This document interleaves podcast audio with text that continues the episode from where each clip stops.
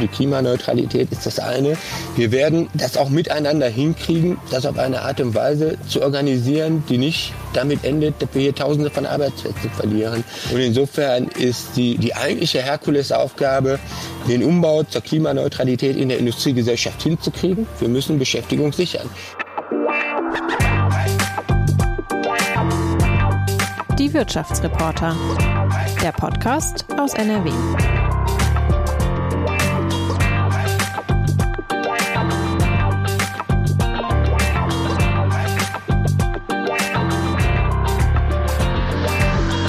Hallo und herzlich willkommen zu einer neuen Podcast-Folge von Die Wirtschaftsreporter. Mein Name ist Ulf Meinke und bei mir ist Markus Grolms, der Arbeitsdirektor und Personalvorstand von ThyssenKrupp Steel. Hallo, Herr Grolms. Hallo, Herr Meinke. Freue mich sehr. Schön, dass Sie bei uns sind. ThyssenKrupp Steel, das ist Deutschlands größter Stahlkonzern und in Duisburg, wo Herr Grolms sein Büro hat, prägt das Unternehmen Europas größten Stahlstandort. 10.000 Arbeitsplätze in Nordrhein-Westfalen sind direkt oder indirekt mit dem Stahl verbunden. Aber die Situation in der Branche ist angespannt. Wieder einmal, kann man sagen. Am vergangenen Freitag sind mehrere tausend Beschäftigte auf die Straße gegangen, um vor der Zentrale von ThyssenKrupp Steel für eine Halt und eine Zukunft ihrer Arbeitsplätze zu demonstrieren. Sie hoffen auf politische Unterstützung. Denn für den Umbau hin zu einer klimafreundlichen Stahlproduktion sind milliardenschwere Investitionen erforderlich. Geld, das die Unternehmen nach eigener Darstellung nicht allein aufbringen können. Also soll der Staat eine Anschubfinanzierung leisten, damit der Stahl künftig nicht mehr auf Basis von Kohle, sondern auf Basis von Wasserstoff gekocht wird. Wie das funktionieren soll, wo es noch hakt, aber auch was die Chancen sind, darüber wollen wir gleich reden, lieber Herr Golms. Doch zunächst würde ich Sie gerne unseren Zuhörerinnen und Zuhörern ein wenig vorstellen. Sie haben ja lange für die IG Metall gearbeitet, also für die Gewerkschaft, äh, und Sie sind jetzt im Vorstand von ThyssenKrupp Steel. Warum ist das eigentlich so? Das ist so, weil ThyssenKrupp Steel momentan mitbestimmtes Unternehmen ist, in dem die Mitbestimmungsseite weitreichende Mitbestimmungsrechte auch an der Frage des Arbeitsdirektors hat. Ich bin Personalvorstand und Arbeitsdirektor und im momentanen Mitbestimmungsgesetz ist ja vorgesehen, dass es eine erweiterte Mitbestimmung auch gibt in der Montanindustrie. Und da bin ich gebeten worden, das zu machen. Und da ich lange Jahre schon mit Stahl in Kontakt war und da die Herausforderung, kommen wir vielleicht später noch zu, eine ganz große und wichtige für Nordrhein-Westfalen, aber auch, ich glaube, für die Bundesrepublik insgesamt ist, habe ich mit großer Freude ähm, hier zugesagt und bin jetzt hier in Duisburg zu Hause und äh, finde hier viele tolle Menschen und spannende Aufgaben vor. Wenn Sie mal einem Laien in wenigen Sätzen sagen sollen, äh, wer Sie sind und was Sie machen, äh, wie hört sich das dann an? Ich bin Weselaner, ich bin Opa, ähm, ich bin seit 26 Jahren verheiratet. Ähm, und habe immer wieder Wege gesucht, bin als Katholik am Niederrhein groß geworden. Ähm, das, was man so tun muss, um seinen Lebensunterhalt zu bestreiten, damit zu verbinden, sinnvolle Sachen zu machen und habe mich auf vielfältigste Arten und Weisen engagiert. Bin so auch irgendwann mal zur IG Metall gekommen und das prägt mich bis heute. Und das ist auch das Spannende an der Aufgabe hier in Duisburg, dass es nicht nur ein Job ist, sondern echt eine große Aufgabe, die man mit tollen Leuten gemeinsam bewältigen kann. Und das macht mir Spaß. Hm. Zwei so Großkämpfe äh, in ihrer Vergangenheit waren Nokia und BenQ. Äh, was ist da hängen geblieben? Was waren so neudeutsch die Learnings? Dass man auch aus einer Position, wo andere vielleicht sagen würden, das ist doch ein aussichtsloser Kampf, echt ein Ergebnis erzielen kann, wenn man gute Ideen hat, wenn man Entschlossenheit an den Tag legt und wenn man Menschen findet, die den Mut haben, mit einem gemeinsam die Entschlossenheit in Taten umzusetzen. Ich habe die Kundgebung vom vergangenen Freitag erwähnt. Äh, da waren Sie auch, allerdings nicht auf der Bühne, sondern auf der Wiese bei den Stahlarbeitern. Ähm, sollte das auch ein Statement sein? Dass ich mit meinen Kollegen gemeinsam für eine Zukunft für die Stahlindustrie kämpfe, arbeite und streite jeden Tag, ja, natürlich ist es auch ein Statement ist unsere gemeinsame Zukunft hier in Duisburg und an all den anderen Standorten. Und in der, in der Folge, wir erwähnten das eingangs, ähm, für 150.000 Menschen, deren Arbeitsplätze in Nordrhein-Westfalen direkt oder indirekt an der Stahlindustrie hängen. Der Vorstand, äh, der äh, tauchte da in so einer Videobotschaft äh, auf, äh, die ausgestrahlt wurde. Sie auch mit ein paar Sätzen sinngemäß äh, war dabei auch so eine Aussage wie äh, der größte Umbau der Unternehmensgeschichte, der jetzt vor Ihnen steht. Ähm, können Sie das mal noch mal ein bisschen näher beschreiben, was da Sie vor der Brust haben? Ja, die Klimaneutralität in der Stahlindustrie zu erreichen, ist ähm, anders als in anderen Industrien vielleicht, der will ich nicht beurteilen, schon ziemlich disruptiv. Am stärksten erlebt man das, glaube ich, wenn man einfach mal auf die Hütte kommt. Ich habe das in den letzten Monaten, da haben wir hier viele Besucher gehabt aus dem politischen Raum, mit denen wir über das, von dem wir überzeugt sind, dass wir das brauchen, um die Transformation in der Stahlindustrie hinzubekommen, diskutiert. Und wir haben dann Touren mit den Besuchern über das Hüttengelände gemacht, wo wir das einfach mal in den Dimensionen gezeigt haben, was das bedeutet, wenn wir vier Hochöfen verschwinden lassen und durch Direktreduktionsaggregate ersetzen. Was das bedeutet, wenn dann vielleicht im Teil eine Sinteranlage verschwindet, wenn die Tuchfilteranlage weg ist. Das sind unglaubliche Dimensionen. Wir haben hier auf dem Werk eine Fläche, die ist, äh, entspricht in etwa fünfmal der Größe von Monaco. Sich erstmal vor Augen führen. Und ein großer Teil dieses Werkgeländes wird verschwinden und wir werden da völlig neue Dinge aufbauen, hinbauen, in völlig neue Prozesse gehen, die es vorher noch nicht gegeben hat. Und das ist schon in dem Sinne der größte Veränderungsprozess der Unternehmensgeschichte, weil es nicht nur eine technologische Veränderung ist. Technologische Veränderung hat es in der Stahlindustrie auch in der Vergangenheit gegeben. Es ist auch der Einstieg dann in ein völlig neues Geschäftsmodell. Und das macht in vor dem Hintergrund, dass auch Terra Incognita ist. Das ist auch ein Pfad, der noch nie begangen wurde. Man kann ja nicht auf Erfahrungen anderer zurückgreifen. Das ist immer das Kennzeichen der Transformation. Ist schon eine gewaltige Aufgabe und wirklich, ich glaube, nicht übertrieben die größte Herausforderung der Unternehmensgeschichte. Aber wir werden die hier in Duisburg bewältigen. Wir mhm. werden das aber nicht alleine schaffen, sondern das war auch ein, eine Botschaft ähm, in unserem Video. Wir wollen ein Team bilden mit der Gesellschaft. Wir können äh, die Dimension gleich noch weiter beschreiben. Ich würde noch mal einmal ganz kurz zur Kundgebung zurückkommen. Da ist überraschend und kurzfristig auch der neue Ministerpräsident des Landes Nordrhein-Westfalen aufgetreten, Henrik Wüst. Ähm, und er hat gesprochen zu den Mitarbeitern, hat gesagt, meine Tür steht offen. Ähm, wie haben Sie den Auftritt wahrgenommen? War das ein gutes Signal des Ministerpräsidenten? Natürlich ein außerordentlich positives Signal des Ministerpräsidenten. Und man muss auch unterstreichen, der Ministerpräsident hat nicht äh, da einen Punkt gemacht, in dem er Öffentlichkeit wirksam zur Kundgebung gekommen ist, sondern er hat uns in den letzten Monaten schon mehrfach besucht. Und ähm, das, worüber er gesprochen hat auf der Kundgebung, mit uns auch zu diskutieren und inhaltlich auch wirklich zu verstehen. Das hat uns in den letzten Monaten begeistert und natürlich wissen wir in hohem Maße wertzuschätzen, dass der erste so habe ich es verstanden. Der erste wirklich offizielle dienstliche Termin außerhalb der Stadtkanzlei eben bei uns in Duisburg stattgefunden hat. Das ist ein gutes Zeichen fürs Unternehmen, aber vor allen Dingen auch für die Kolleginnen und Kollegen und auch ein gutes Zeichen für die Mitbestimmung, weil es da immerhin eine Kundgebung der IG Metall war, auf der er aufgetreten ist. In der Politik bekommen Sie ja jetzt neue Ansprechpartner aller Voraussicht nach. Nicht nur der Ministerpräsident in NRW ist neu, ähm, auf Bundesebene ist auch gewählt worden. Da zeichnet sich ab äh, ein SPD-Kanzler Olaf Scholz ähm, und die Beteiligung von Grünen und FDP. Ähm, heißt das, ähm, wenn man da mal so das ganze Parteitableau sieht, Sie müssen eigentlich alle überzeugen, wenn es da um äh, staatliche Hilfen geht? Ich weiß gar nicht, ob wir wirklich noch Überzeugungsarbeit leisten müssen. Also die Akteure sind uns ja nicht unbekannt. Olaf Scholz war ja auch drei Tage vor der Wahl hier noch zu Besuch.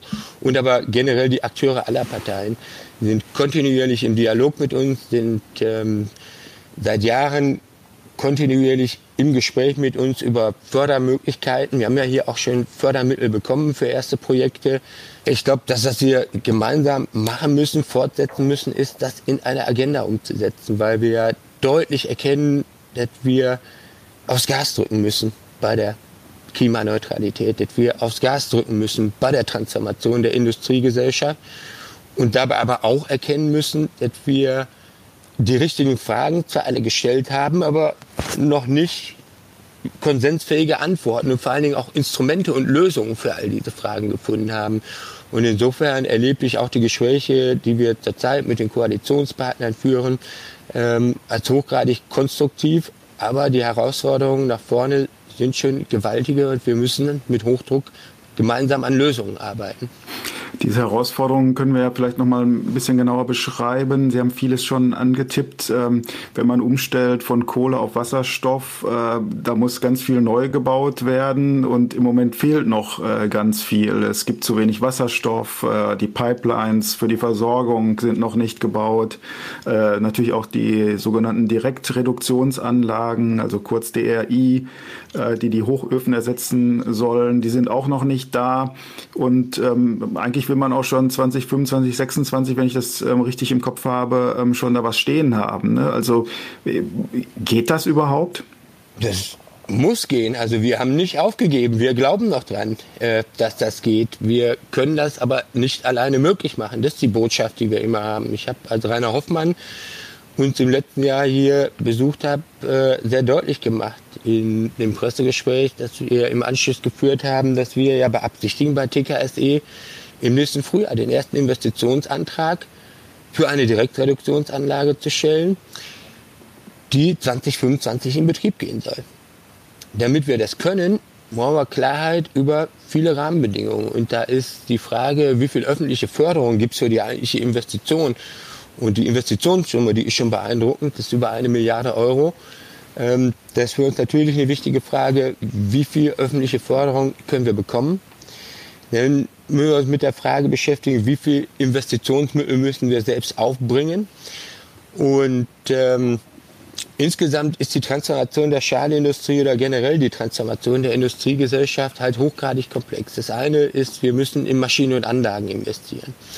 Das andere ist, wir werden hier klimaneutralen Stahl erzeugen, der aber im Kern Stahl ist, der dieselben Eigenschaften hat, die er früher auch hatte. So, das ist schon eine hohe Kunst, das zu bewerkstelligen, ohne Kohle und mit Wasserstoff zu machen. Aber weil wir Top-Leute haben hier und eine Menge von verstehen, bekommen wir das auch hin. Das Produkt unterscheidet sich aber nicht. Das Produkt unterscheidet sich nur insofern, dass es ein Produkt ist, das auf eine Art und Weise erzeugt wird, die mit einer lebensfähigen Zukunft für künftige Generationen eben vereinbar ist. Und ob der Markt den Mehrpreis dann auch bereit ist, uns zu bezahlen, ist fraglich. Deswegen brauchen wir entweder Rahmenbedingungen, die sicherstellen, dass wir den erhöhten Preis für die Erzeugung dieses Stahls eben im Markt auch umsetzen können. Oder wir brauchen sogenannte CFDs, also Carbon Contracts for Difference, wo von staatlicher Seite für einen Übergangszeitraum die Mehrkosten eben kompensiert würden, bis die Märkte für grünen Stahl so weit etabliert sind, dass man auch profitabel so ein Geschäft betreiben kann. Und äh, Insofern haben wir da eine ganze Reihe von Rahmenbedingungen und das sage ich ganz deutlich, und das haben wir als Unternehmen immer auch deutlich gesagt. Und unsere Sozialpartner, die IG Metall und auch die Betriebsräte, haben es, glaube ich, auch sehr deutlich gemacht auf der Kundgebung. Wir haben keine Zeit zu verlieren. Wir haben keine Zeit zu verlieren, weil ja nicht strittig ist, dass wir keine Zeit zu verlieren haben, um globale Erwärmung zu stoppen. Und wir haben auch keine Zeit zu verlieren, wenn wir diese Vorhaben hier auf einer Zeitschiene umsetzen wollen, die uns ermöglichen, dann auch vorne zu sein im Markt für grünen Stahl. Das ist das, was wir in Zukunft beabsichtigen. Wir wollen vorne sein bei der Transformation. Wir wollen den Markt prägen, den es für grünen Stahl gibt, damit wir, und das ist die andere Seite derselben Medaille, wir wollen klimaneutral werden und wir wollen hier Beschäftigung sichern, weil wir beides brauchen, wenn wir die Industriegesellschaft klimaneutral umbauen wollen. Und insofern, ja, die, die Botschaft an die Koalitionspartner ist schon, die Uhr tickt. Die gute Botschaft ist aber auch, und das ist doch auch eine gute Botschaft, wir sind bereit. Hier gibt es keine Diskussion darüber, ob wir den Klimawandel stoppen müssen. Es gibt keine offenen Fragen mehr, wie wir unseren Beitrag dazu leisten wollen. Und wir sagen, wir wollen nächstes Jahr loslaufen. Das ist doch eine Top-Botschaft für die Bundesregierung. Und wenn wir da uns gemeinsam an einen Tisch setzen und daran arbeiten, was notwendig, damit das auch funktionieren kann und auch so schnell funktionieren kann, dann müssten wir doch auch zu Lösungen kommen. Das, ist doch, das muss doch Interesse aller Beteiligten sein. Die Bundesregierung äh, sollte dann aus Ihrer Sicht äh, was tun, ähm, in den Koalitionsvertrag äh, eine Basis dafür schaffen, äh, dass da eine Anschubfinanzierung kommt? So ist das. Wir glauben zum einen, dass man im Rahmen von der Transformationsallianz mal die Aktivitäten bündeln muss. Das ist ja eine Forderung der IG Metall auch, die kann ich auch nur unterstützen, zu sagen, die Transformation der Industriegesellschaft muss Chefsache sein und ähm, wir würden uns freuen, wenn es eine Transformationsallianz gäbe unter Leitung des Bundeskanzlers, wo die grundlegenden Fragen diskutiert werden, wo wir uns auf die grundlegenden Instrumente, wie wir anwenden wollen, verständigen und die finanziellen Mittel dazu auch beschrieben werden, sodass sie im nächsten Jahr dann, das ist ja im Juni der Fall, in die mittelfristige Haushaltsplanung der Bundesregierung auch eingehen können, weil das die Voraussetzung dafür ist, dass wir im nächsten Jahr loslaufen können. Aber geschenkt bekommen wollen sie auch nicht alles, ne? Also das Unternehmen selber wird dann auch Geld in die Hand nehmen. Das Unternehmen selber muss und wird auch Geld in die Hand nehmen. Das ist ja überhaupt keine Frage. Aber es ist auch, glaube ich, kein Diskussionsgegenstand mehr, dass die Transformation der Industriegesellschaft privatwirtschaftlich nicht bezahlt werden kann. Das gilt auch nicht nur für unsere Industrie. Das gilt nicht nur für die Stahlindustrie. Das gilt auch für andere Industrien, die in eine Transformation gehen wollen.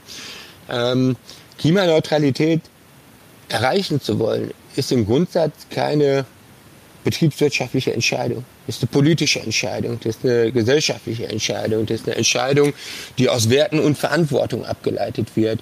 Und ähm, man hat ja, wenn man in die letzten Dekaden zurückguckt, äh, haben wir ja gesehen, wenn, wenn die politische Entschlossenheit, die Themen voranzutreiben, nicht gibt wenn die politischen Rahmenbedingungen nicht erzeugt werden, dass privatwirtschaftlich das nicht zu organisieren ist. Also ich glaube, wir haben auch jetzt mit der sich bildenden Regierungskoalition wir sind doch hier in Deutschland ganz klar. Wir wollen klimaneutral werden und wir wollen unseren Beitrag hier in Deutschland leisten zur Klimaneutralität oder zur, ähm, zur Begrenzung eben der globalen Erwärmung. Und ähm, deswegen muss es, ich suche ein gutes Wort dafür, eigentlich sowas wie einen gesellschaftlichen Marshallplan geben. Also man muss ja eigentlich so ein, so ein gesellschaftliches LOI einmal haben.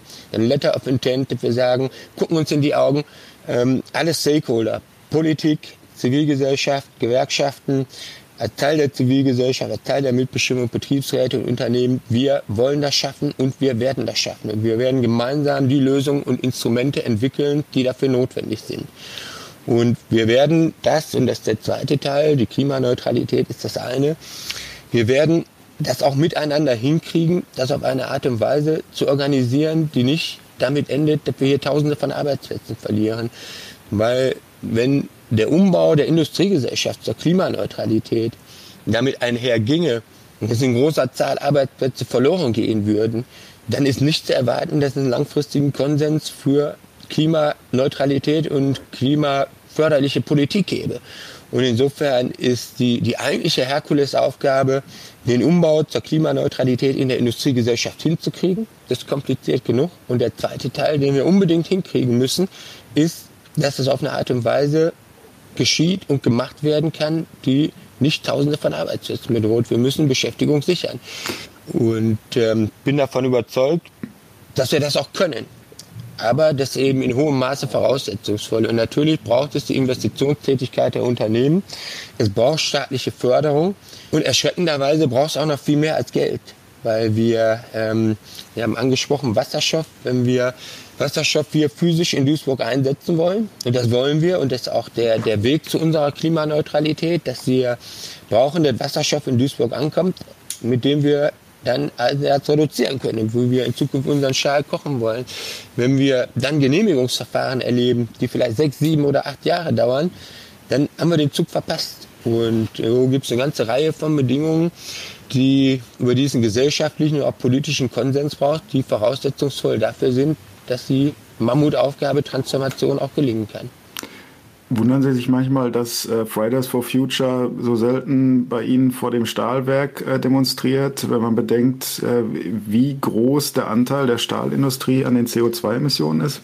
Ja, Sie brauchen ja nicht, Sie brauchen ja nicht demonstrieren aus verschiedenen Gründen, weil Sie können uns jederzeit besuchen, weil wir dialogfähig sind und weil wir Fridays for Future auch nicht als Feindbild sehen. Ich finde es großartig, ähm, wenn ich andere sagen als Gewerkschafter. Ich war ja selbst so, mich auch für Dinge engagiert. Das war die 1980er, 1990er Jahren, waren das andere Dinge. Ähm, und äh, finde es großartig. Die Positionen und Forderungen sind vom Grundsatz erstmal berechtigt und deswegen sind wir dialogfähig und anschlussfähig und wir haben kein Problem mit, äh, mit Fridays for Futures in Dialog zu treten. Deswegen braucht man nicht demonstrieren bei uns, man kann uns besuchen. Und ähm, wenn man uns besucht, dann stellen wir gerne vor und gehen in Dialog darüber, wie wir den Weg zur Klimaneutralität herstellen wollen. Ich glaube, dass Fridays for Futures vielleicht noch stärker verstehen müssten, dass die soziale Dimension der Transformation Voraussetzung für einen gelingenden Umbau der Industriegesellschaft ist. Es wird nicht gelingen, unsere Gesellschaft zur Klimaneutralität umzubauen, wenn wir damit soziale Verwüstung anrichten. Und ähm, das ist was, was mir manchmal in den Diskussionen von der, der, Fridays for Futures Bewegung nicht stark genug herauskommt. Das ist aber auch kein Widerspruch, weil wir auch nicht sagen, ähm, naja, euer Anliegen, das Klima zu retten ne, und den Planeten zu retten, ist schon irgendwie berechtigt. Aber wenn wir keine Antwort auf die sozialen Fragen haben, dann muss das Klima möglicherweise den kürzeren ziehen. Wir stehen ja gar nicht an der Frage, das entscheiden zu können. Und für die gesellschaftliche Tragfähigkeit eines Umbaus unserer Gesellschaft zur Klimaneutralität ist eine ganz essentielle Frage, dass wir das schaffen, das ohne soziale Verwüstung zu machen, weil ansonsten wird Klimapolitik abgewählt. Wir haben es in den Vereinigten Staaten erlebt. Als Donald Trump gewählt wurde, war der Austritt aus dem Pariser Klimaabkommen die erste Tat. Da hat niemand bei gewonnen, weder das Klima noch unsere Gesellschaft und Freiheit und Demokratie und Toleranz und Respekt schon gar nicht. Und da wollen wir nicht hin. Und deswegen müssen wir beide, beide Aspekte miteinander verbinden. Und deswegen müssen wir auch im Dialog sein. Sie stehen in Duisburg vor der ganz praktischen Herausforderung. Ähm, Sie wollen auf Wasserstoff umstellen. Wasserstoff ist aber nicht äh, in dem Maße da, wie Sie es benötigen. Also äh, wollen Sie zunächst mal Erdgas äh, einsetzen, auch fossiler Energieträger. Ähm, können Sie das vielleicht mal erstmal begründen? Ähm, es ist ja, ja doch. Das ist einfach begründet. Das liegt an dem Wort, Sie haben gesagt, wollen. Wir wollen nicht, wir müssen. Wir müssen das tun für einen Übergangszeitraum. Erdgas. Bis wir, bis wir Wasserstoff mhm. zur Verfügung haben. Mhm. Damit können wir CO2-Emissionen signifikant reduzieren. Wir werden aber nicht klimaneutral. Das, was wir wirklich wollen, wenn Sie vom Wollen sprechen, ist, dass wir morgen hier eine Leitung haben, die wir dann, wenn unser Aggregat steht, aufmachen können, um die Anlage mit grünem Wasserstoff zu betreiben. Deswegen sind wir in, äh, in der vorletzten Woche auch nach Marokko gereist und äh, in weitere Länder in der Region, um Gespräche auszunehmen mit potenziellen Partnern, die uns, und das war klar erkennbar, das Problem wird nicht sein, grünen Wasserstoff zu erzeugen. Ähm, schon gar nicht in den Regionen wie Marokko, wo es ist ein fantastischer Windenergiestandort, ähm, ist ein fantastischer Standort für Solarenergie. Man kann da Wasserstoff erzeugen. Wir finden auch die Partner, mit denen man das tun kann. Und die Frage, an der wir immer wieder erstmal abgeprallt sind, war, wie schaffen wir es, den Wasserstoff zeitgerecht nach Duisburg zu bekommen? Und das, was wir wollen, ist, dass das so schnell wie möglich möglich ist. Also wenn wir unser Aggregat im nächsten Jahr in Auftrag geben könnten, die erste Direktreduktion mit Einschmelzer, dann würden wir uns natürlich wünschen, wenn die 2025 fertig ist, dass wir eine Wasserstoffleitung aufdrehen könnten und die Anlage sofort mit Wasserstoff betreiben. Bislang ist aber nicht erkennbar, wie wir da hinkommen könnten. Und insofern ist Wasser, ist Erdgas als Brückentechnologie zunächst mal das, was man tun müsste, bis Wasserstoff eben physisch in Duisburg verfügbar ist. Problem bei Erdgas äh, ist äh, allerdings, äh, dass da Methan entsteht, was dann auch wiederum äh, Klimagas ist. Ne? Also man hat äh, vielleicht ein Problem äh, ein Stück weit behoben, muss man ja sagen. Ja, gänzlich ja auch nicht, was dann mit Wasserstoff käme, aber mit Methan bekommt man dann vielleicht wieder Neues. Ne? Ja, unterstreicht. Ähm, also die Frage ist aufgeworfen durch den letzten Weltklimabericht. Ähm, das wäre sagen, final zu bewerten. Fakt ist aber, ohne Erdgas als Brückentechnologie und ohne dann ersatzweise physisch Wasserstoff hier nach Duisburg zu liefern, wird eine Transformation nicht stattfinden. Und das schreit eigentlich nur, dass es eine hohe Notwendigkeit gibt, die Verfügbarkeit von grünem Wasserstoff in hohem Maße zu beschleunigen. Also deswegen habe ich äh, auf Ihr Verb Bezug genommen. Ist nicht unser Wollen. Unser Wunsch ist, dass wir möglichst schnell ein Wasserstoff-Backbone in Europa haben mit einer Leitungsabzweigung nach Duisburg, damit wir das tun können, was wir technologisch können werden für das wir aber zwingend grünen Wasserstoff brauchen. Mhm. andere Länder, ähm, Sie erwähnten Marokko, stehen ja auch nicht still, äh, umzubauen. Ähm, es äh, gibt ja auch in der Stahlbranche ein Beispiel, was viel zitiert ist, ähm, H2 Green Steel.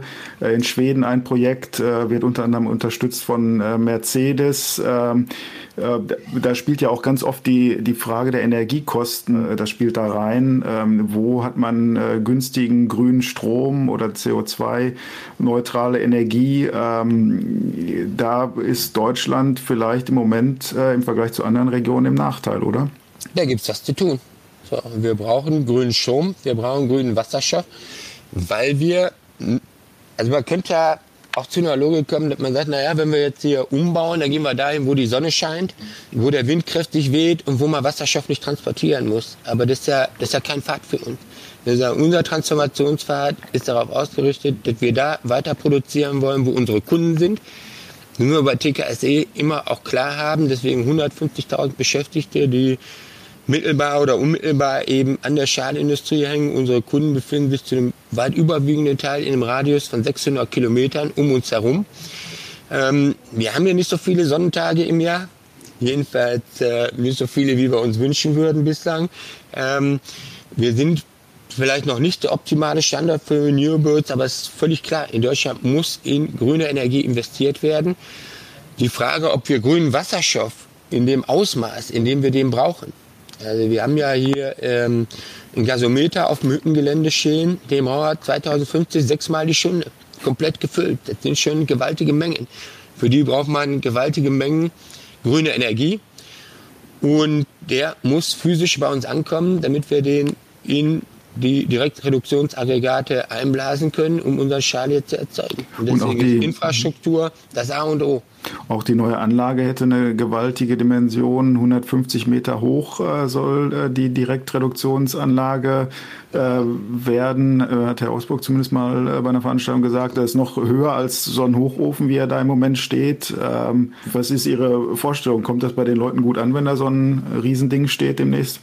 Also Erstmal ist es ja unsere Aufgabe als Unternehmen, mit den Menschen in Dialog zu treten. Und das machen wir auch und das werden wir auch in Zukunft tun, zu beschreiben, warum das wichtig ist. Und ich weiß gar nicht, wie hoch der Eiffelturm ist. Ne? Ähm, den empfiehlt man jetzt aber auch nicht als Schandfleck. Ich bin ja hier zu Hause im Ruhrgebiet. Ne? Ähm, also wir lassen ja sogar alte Hochöfen im Landschaftspark Nord stehen, weil es Teil sozusagen unserer Kultur und auch keine visuelle Belästigung ist. Ne? So, das ist hier unser Herz aus Stahl. Und da muss auch oben eine Lampe drauf. Das finde ich ganz gut. In Zukunft wird man das auch leuchten sehen, weil es 150 Meter hoch ist. Ähm, ja, da müssen wir, müssen wir in Dialog, klar. Aber ähm, vom Grundsatz her hoffe ich und setze ich darauf, dass die Menschen verstehen, dass Stahl zu Duisburg gehört, dass Stahl in die Region gehört und dass ein 150 Meter hohes Aggregat aus dem klimaneutral erzeugter Schal rauskommt, doch was ist, was einen nicht optisch belästigt, sondern wirklich stolz macht auf das, was wir hier geschafft haben.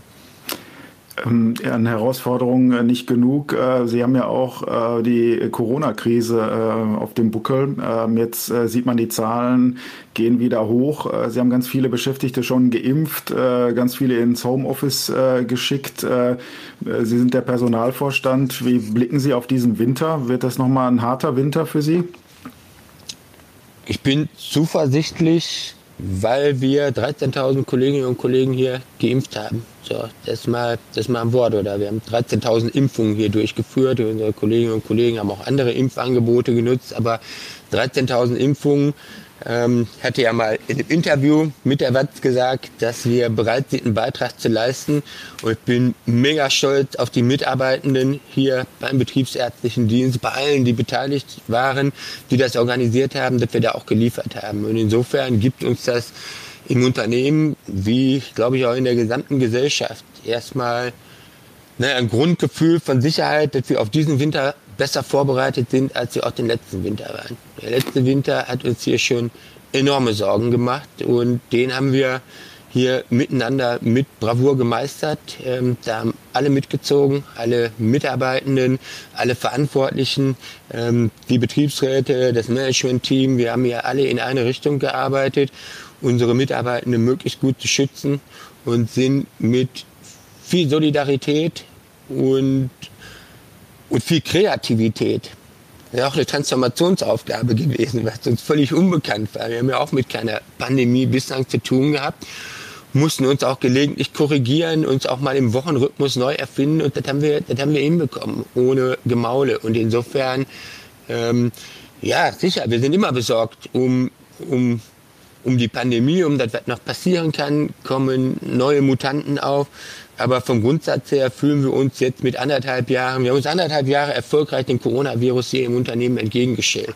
Das werden wir hier auf der hoffentlich letzten Meile, werden wir das nicht ändern. Wir sind immer besorgt, wir sind immer vorsichtig, aber wir sind hier auch gut geimpft, wir haben viele gute Maßnahmen und ähm, wir nehmen Maßnahmen auch nur sehr maßvoll und mit viel Überlegung zurück und fühlen uns insofern präpariert für den Winter. Aber wir sind auch noch nicht tiefenentspannt.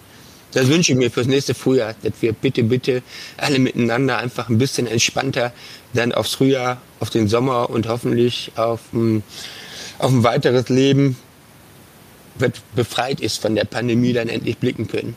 Stellen sich Ihre Betriebsärzte eigentlich schon auf die Booster-Impfungen ein?